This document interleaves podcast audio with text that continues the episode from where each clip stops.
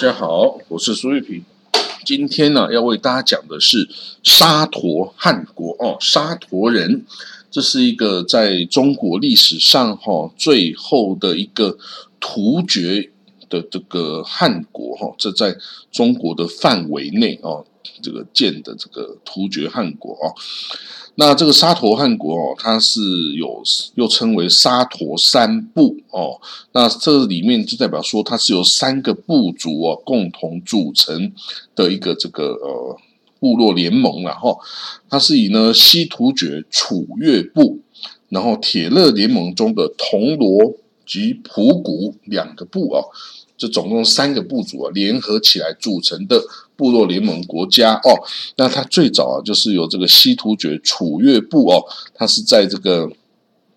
今天的新疆的北疆准噶尔盆地哦，有一个这个巴里坤哦，这个就是之前的汉朝的乌孙哦，乌孙国的故地哦。那因为那个地方哈，就是他在那里游牧嘛哈，那那里很多沙漠沙丘啊。所以呢，大家就称这个部族哈，这个楚越部哦是沙陀哦，那沙陀也是有这个沙漠沿鲁地的这个意思存在哦。好了，那这个沙陀楚越部哦，因为这个西突厥后来被汉唐朝给灭亡嘛哦，然后呢，他也就是臣服于唐朝，那就被这个唐朝哦之前也封那个铁勒哦，这个铜锣部、普古部啊，把这个铜呃铜锣部。封在龟林府，那这个普古部啊是经纬府哦，那他就跟这楚越部哦，楚越、铜锣、普古这三个部族啊一起组成了沙陀哦，这个这个部落联盟。那在西元六百六十一年哦，就是唐高宗元龙朔元年的时候。这个沙陀的首领呢，朱邪金山哦，就跟随着薛仁贵将军哦，唐朝薛仁贵讨伐铁勒有功哦，被唐朝朝廷啊授予莫离军使的官衔哦。那到了这个武则天长安二年，就西元七百零二年的时候啊，在这个唐朝呃那时候是武州啊，武州在这个亭州啊设立北庭都护府。那北庭都护府啊，那就封这个朱邪金山呢为金满州都督哦，受这个北庭都护府的这个指挥。那他就是在这个北庭嘛，就是在这个北疆新疆的北疆这里啊。好，那到了朱邪金山的孙子啊，叫朱邪古堕之哦，他曾经呢这个追随唐肃宗哦，平定安史之乱哦。那平定安史之乱之后呢，唐朝啊就晋升他为。骁卫上将军哦，所以这都是呃有功的这个异族哈，这个外族的这个这个将军哦。那他这个朱邪古堕之死后之后啊，儿子叫朱邪敬忠哦，朱邪敬忠就即位为沙头的首领了。那他哦也有很多功劳啊，身为唐朝的金吾卫大将军。跟酒泉献公哦，等于是封在酒泉这个地方哈。那可惜呢，这个后来唐朝哈，这个河西走廊这一带哈，就被这个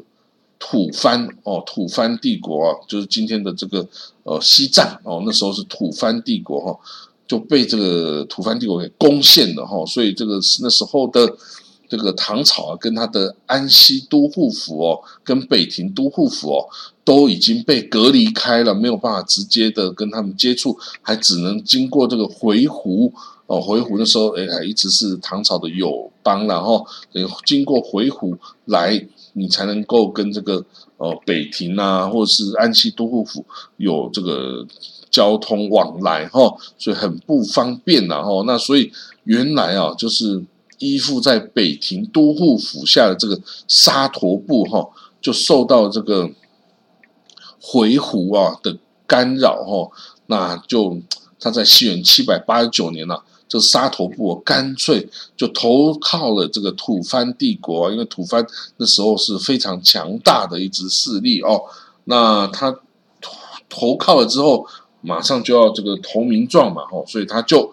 这个沙陀啊，就带着吐蕃啊一起去打这个北庭都护府哈，因为他是最熟悉北庭都护府这个地带嘛哈。那这个吐蕃呢，他也担心这个沙陀哈，因为会跟这个北方的这个回鹘帝国、回鹘汗国勾结。为什么？因为他沙陀跟回鹘哈一样，都是讲。突厥语的这个突厥民族嘛，哦，所以他当然会担心，他可能会这个就是投靠哈，这个又转去投靠回鹘，所以呢，这个吐蕃呢就把这个沙陀人移到甘州来哦，甘州就是今天的甘肃张掖这个地方哦，那封这个朱邪敬宗为统军大论哦，这个大论是这个吐蕃的官衔然后，那这个朱邪敬宗哦，其实就是后来建立。后唐哦的这个李克用，他的曾祖父哦，曾祖父。那好了，到了西元八百年的时候啊，回鹘汉国攻占了凉州哦，就是今天的这个甘肃哦，甘肃省哦，攻陷了回鹘，攻陷了这里。那他就接近了沙陀部的这个领地喽。那那个时候呢，吐蕃呢命令沙陀部迁往这个青藏高原来。躲避这个回鹘的这个势力哦，那可是呢沙陀人哦已经累了哈，他不想要继续打仗，不想要继续哦这个成为这个呃吐蕃人的这个奴隶啊哦，这个等于是他的小弟哦，他决定哦不要再继续跟随吐蕃了，他决定要这个回到唐朝来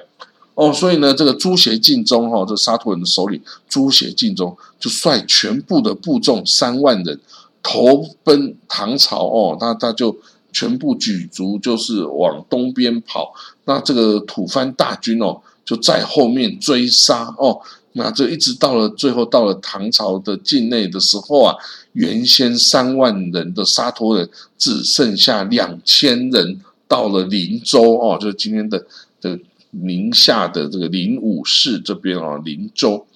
后来呢，这个唐朝当然也很感动啦，说：“哎呀，你原来是我小弟，后来被这个阻断了之后啊，啊，你这个还能起义来归嘛？哦，这个很好。所以呢，唐朝就把沙陀人呢安置在山西朔州哦，山西的北边朔州这里哦，然后呢，赐朱邪为李姓哦，所以呢，他后代哦，本来叫朱邪敬宗嘛。”他后代呢，就全部就变成姓李的哦。好了，那这个之后啊，这个